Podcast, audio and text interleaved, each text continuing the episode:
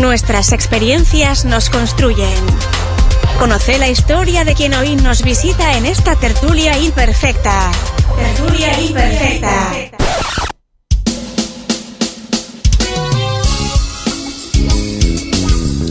En esta tertulia imperfecta que es presentada por ANCAP Rosario, estación, estación de servicio líder en la zona de este de Colonia, estamos hablando de inversiones y fuentes de financiamiento con Darío Andrioli. Presenta esta tertulia imperfecta ANCAP Rosario, estación certificada en gestión ambiental, tu punto de carga eléctrica, gas y combustible. ANCAP Rosario, estamos donde más nos necesitas. Participá vos también de esta tertulia, de esta conversación con Darío Andrioli, experto en el tema. Te preguntamos, cuando tenés un monto de dinero extra, ¿Qué haces con él? Escribinos al WhatsApp de Rosario FM con tu respuesta 091-899-899. Incluí tus últimos cuatro números de la cédula porque vas a estar participando por un obsequio de Maredu Art.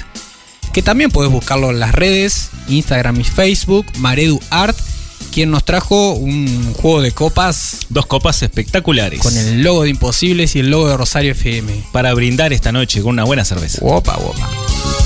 Hace como Graciela que escribió y comenta. Yo invertiría en una empresa donde venden productos orgánicos que no dañen el medio ambiente. Muchas gracias, dice. Gracias, Graciela. Gracias. Araceli por acá comenta, cuando tengo dinero extra, si no debo nada, lo ahorro para invertirlo más adelante cuando surja alguna oportunidad. Bueno, ¿de qué oportunidades estará hablando? ¿Quién sabe qué oportunidades? Bueno, oportunidades aparecen, así que hay que buscar las opciones para invertir. Y estamos hablando con Darío Andrioli, socio fundador y director de Carly Andrioli, contadores públicos, consultor en finanzas corporativas, asesor de la Dirección de Empresas, evaluador económico de proyectos de la Agencia Nacional de Investigación e Innovación y consultor en planes de negocio de DINAPINME. También mentor y docente de la Universidad ORT.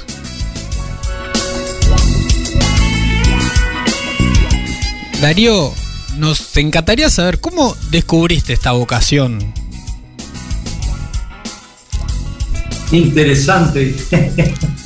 yo, yo, soy carmelitano, en la presentación no, no, estaba, pero me parece que antes de todo eso soy carmelitano y coloniense, obviamente, ¿no?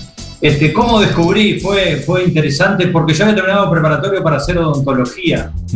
Este, Igualito. y tenía algunas dudas vocacionales. Este, y, una profesora que ya falleció, una profesora de francés, este, de Carmelo, este, llevaba eh, alumnos de, de, ex alumnos de Carmelo que estaban estudiando en Montevideo para dar charlas vocacionales de orientación vocacional de cada una de las carreras.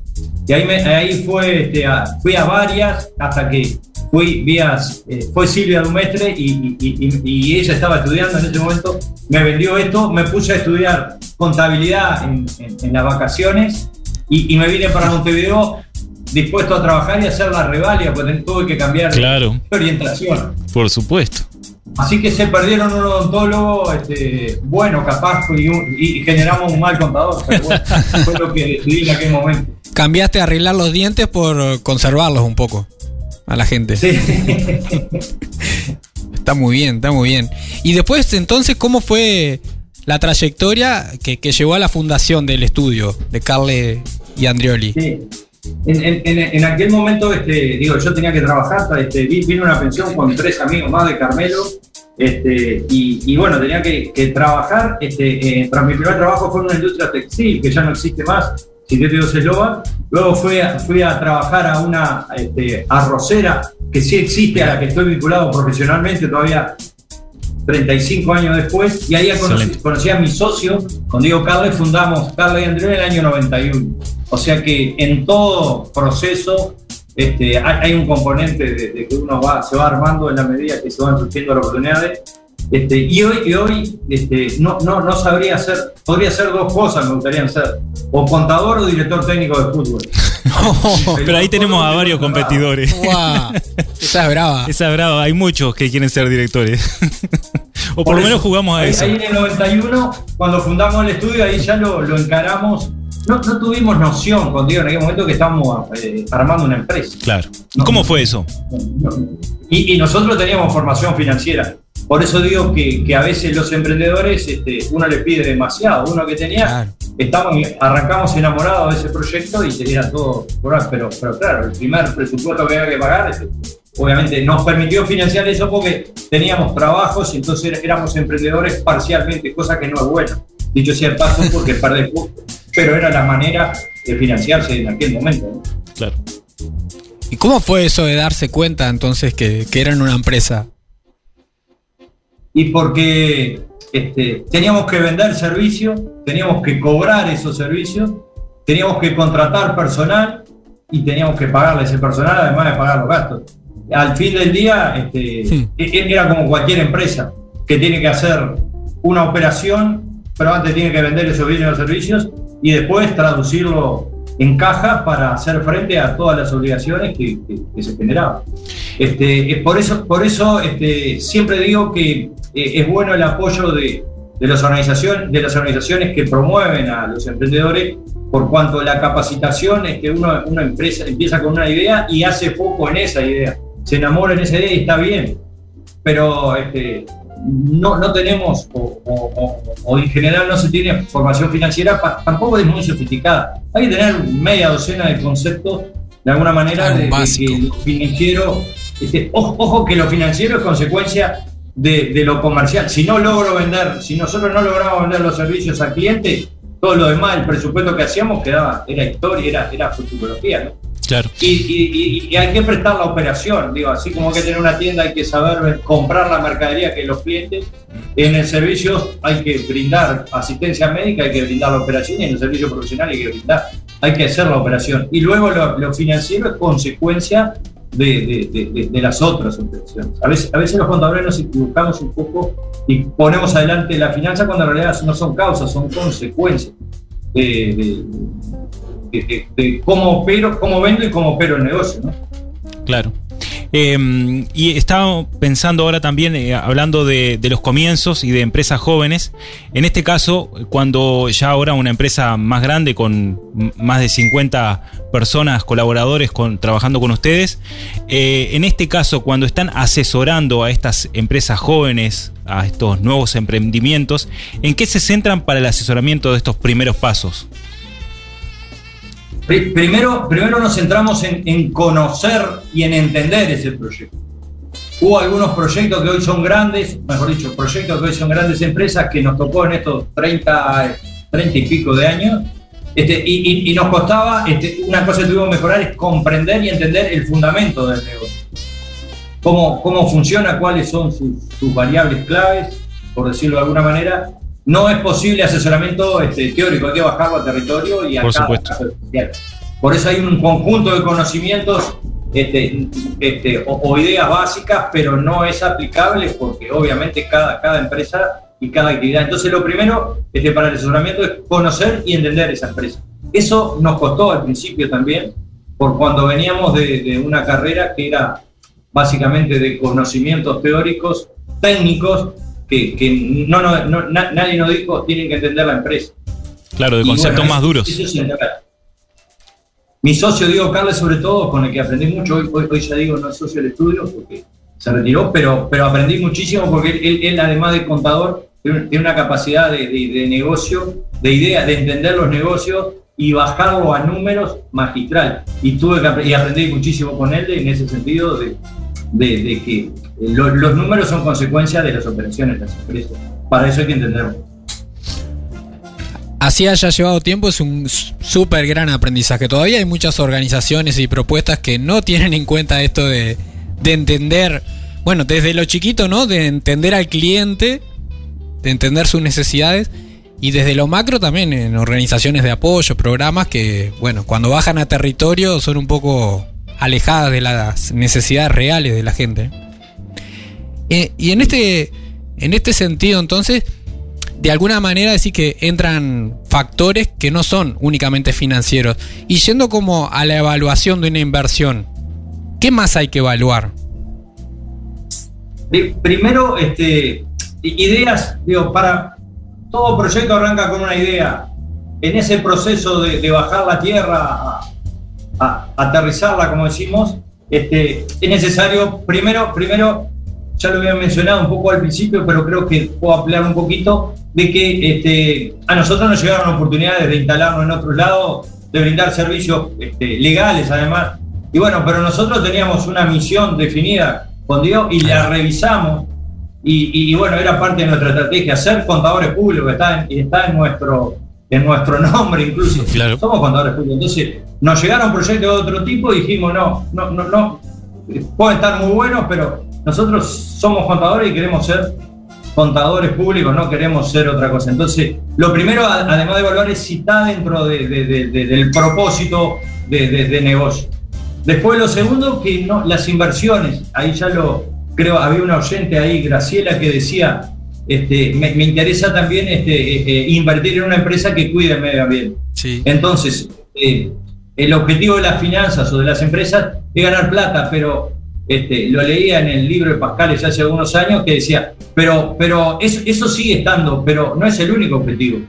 Está sujeto a las restricciones de los grupos de interés. La sociedad, el medio ambiente y la comunidad toda me, pide alguna otra cosa más. Por eso cuando voy a hacer una decisión de inversión, como decía Graciela, es importante que tenga sostenibilidad. Si no, si no soy responsable con el medio ambiente, la clientela, eh, no voy a conseguir gente para trabajar conmigo y no voy a conseguir clientes porque me van a boicotear. Hay este, casos de, que los consumidores, cuando uno, eh, el, Excel, la planilla le da bárbaro, pero, pero se queda sin clientes porque no tiene esa licencia para operar. Entonces, primero, además de que eh, haya un mercado para lo que voy a hacer, es cuando hago una inversión, obviamente es ver los impactos sociales y ambientales que, genera.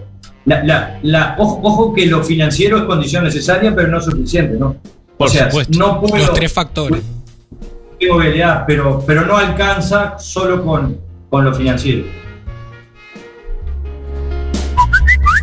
Chicos, han llegado mensajes. Por acá, por acá eh, llegan mensajes. A ver esos mensajes. Carlos dice, cuando ahorro yo creo que, es para algún viaje. Ya trabajé bastante, es mi opinión. Bueno, está bien, es una muy buena inversión, sin lugar a dudas. ¿Es una inversión? ¿Viajar es una inversión? Claro, una inversión de tiempo. Acá... Eh, lo es, lo es en este sentido. Él, él hizo este, un sacrificio todos los fue, guardando plata, ahorrando para obtener un, beneficio, quizá no este financiero, pero sí una. Es el resultado, está, bien.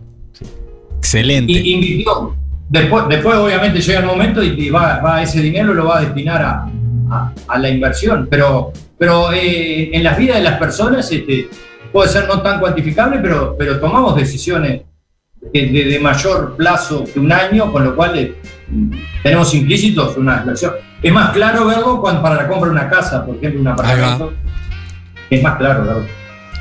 Digo, yo hablo lo mismo que Carlos, eh, igual. Para mí, prioridad viajar. Acá María comparte que piensa en ahorros como una forma de prevenir. Si algo sucede en el futuro, tener un respaldo. Como siempre, muy interesante el programa y también deja los dígitos de su cédula para participar del sorteo de un juego de copas de Maredu Art.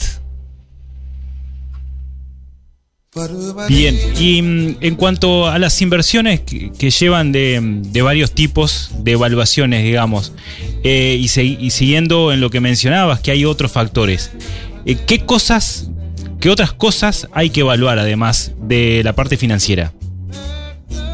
Bien, lo, primero, lo primero es este, el impacto social, ¿no? Digo, lo primero porque, por orden, no porque sea más, más importante, lo primero porque mencionar el impacto social. Así, en los, cuando trabajamos en un proyecto de inversión, tenemos que evaluar si genera o destruye el puesto de trabajo. Digo, sobre todo porque este, en un momento donde la tecnología y algunos proyectos que son modelos de hoy, decir, bueno, si, si voy a destruir o voy a disminuir puesto de trabajo, tengo que de alguna manera expandir las operaciones de otro negocio para mantener.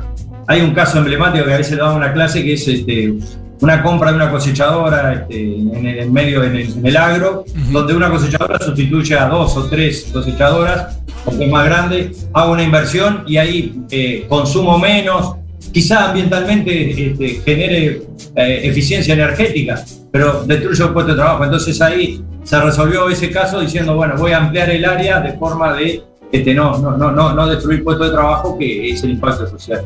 Ese, ese es el, digamos, el, el, valor, digo, el impacto social en empleo y el valor que genera.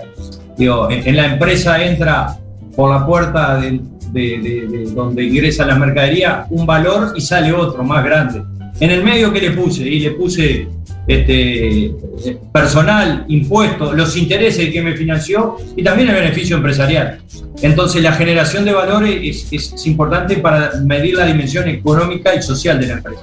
Y después hay indicadores ambientales este, que, que, nosotros nos interesa medir todo, somos, somos de medir mucho, pero no solo variables financieras. O sea, digo, en todos los factores. El, el, consumo de energía, la emisión de CO2 por tablas, lo que fuera, eh, digamos, este, también lo consideramos los proyectos de inversión porque este, hoy, hoy, hoy este, se ha abierto y, diría, y les diría que hay hasta una presión en general de la sí. comunidad de negocios que estamos más este, responsables con todos estos aspectos. Hoy es, digo, le ha pasado a algunas firmas este, eh, internacionales que, que, en la cadena de valor este, fabricaban en, plazas donde no se respetaban los derechos humanos o, o, las condiciones de trabajo y son boicoteadas. Entonces hay que, hay que considerar un poco eh, no solo lo social y ambiental, sino la, el cómo, cómo opera toda la cadena de valor hacia atrás y hacia adelante. ¿no? Exacto, exacto. Y ahí ahora vayamos a la parte de financiación. Eh, digamos, ¿cuáles son las fuentes de financiamiento para estas financiaciones? ¿Cuáles son las, las opciones que tienen las empresas, los emprendedores? Las, cuando arrancamos una actividad, a nosotros nos pasó, no, no, no podíamos ir a pedir plata al banco porque no teníamos historia de, de, ni balance ni, ni, ni, ni, historia, ni, ni credenciales como para pedir. No, y a los emprendedores complicado. muchas veces les pasa eso.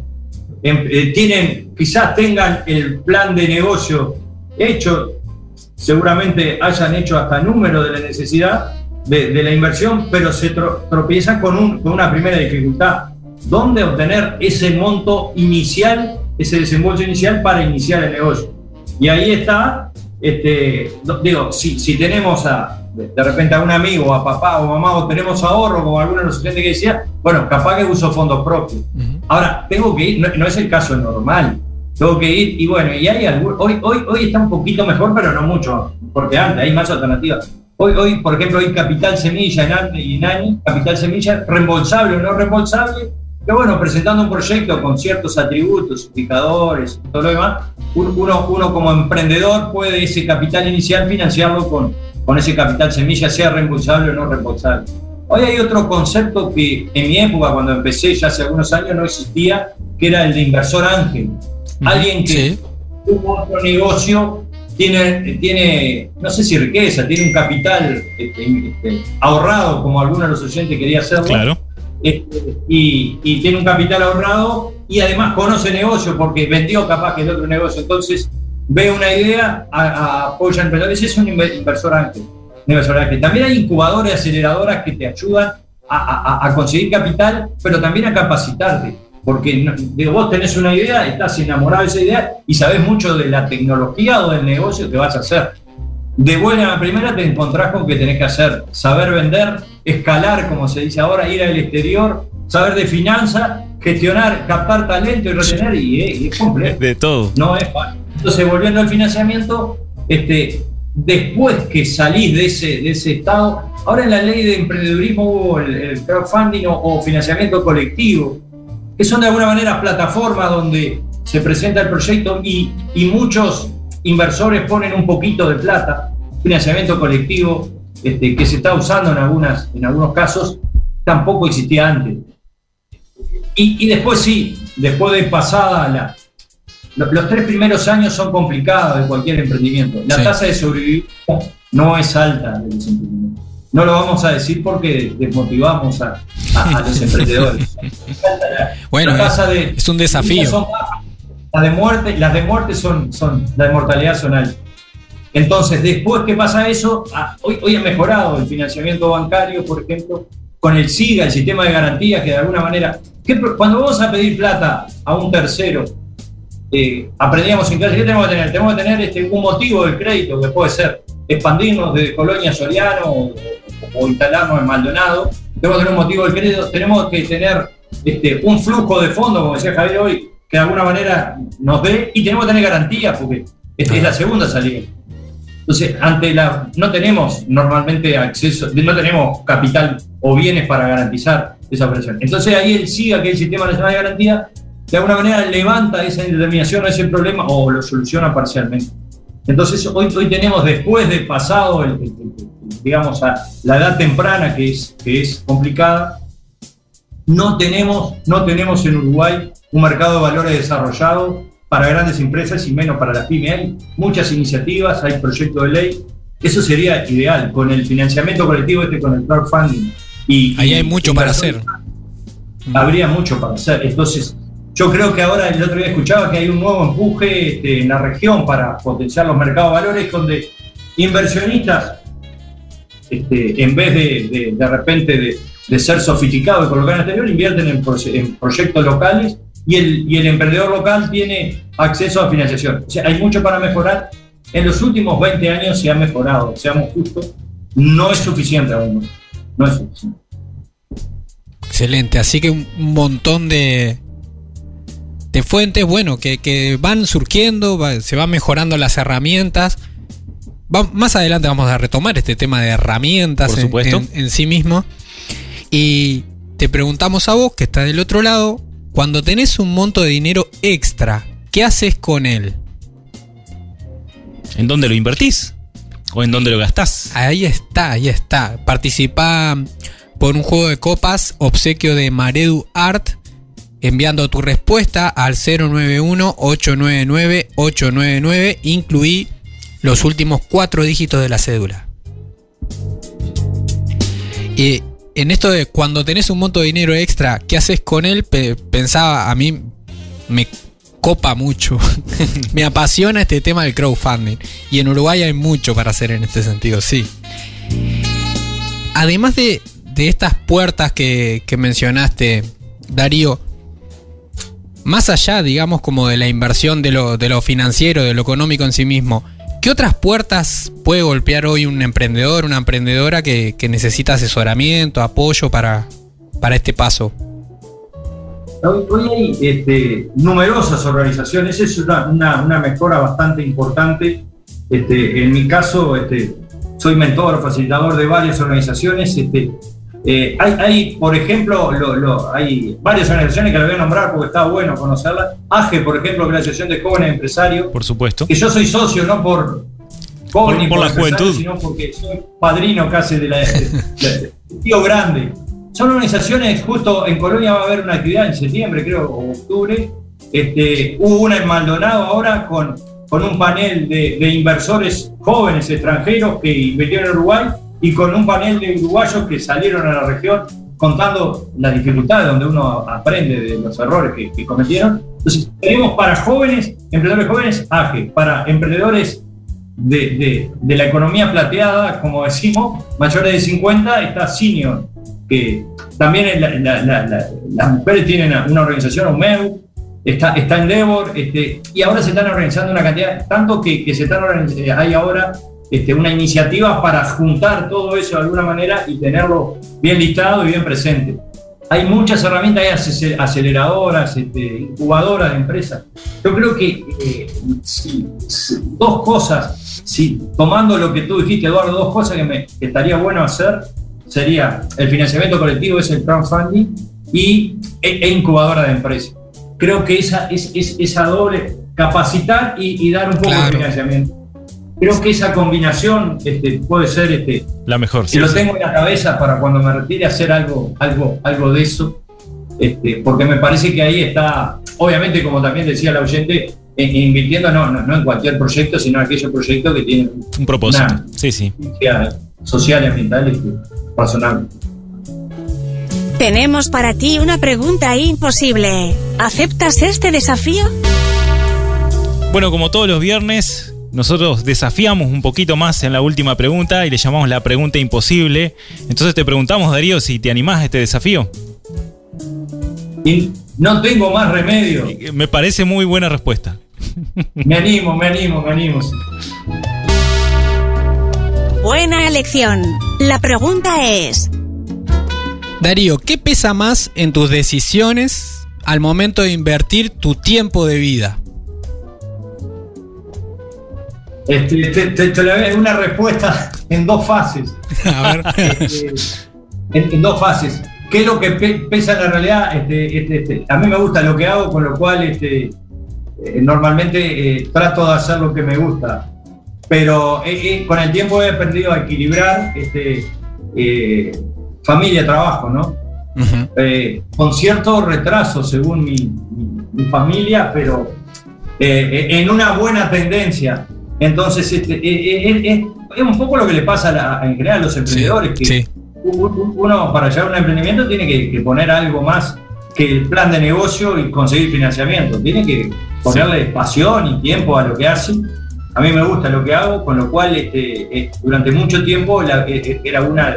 Sin descuidar los otros detalles, pero ahora he equilibrado más. Como soy abuelo, los nietos me, Oh. me han dado un, una, una- un equilibrio que capaz que mi hija me lo reprocha, que no, no, no, no le doy eso. Pero, pero es importante, sí, que uno aprende de, lo- de los emprendedores jóvenes. El otro día nos estamos charlando, después en Yanaki, en realidad tienen este, mucho mejor equilibrio familia-trabajo y proyectos personales que eso sería una oportunidad de mejora. Viste que siempre decís, no cambiaré nada, bueno, ahora- Así es. Nunca es tarde para aprender.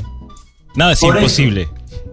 Sí, sí, sí, solo como cuento, este, este, este es mi cumpleaños, el 31 de mayo, cumpleaños, y dije, no voy a trabajar este día. Y lo conté a mi familia y mi hija me dice, te avivaste, medio tarde, pero te avivaste.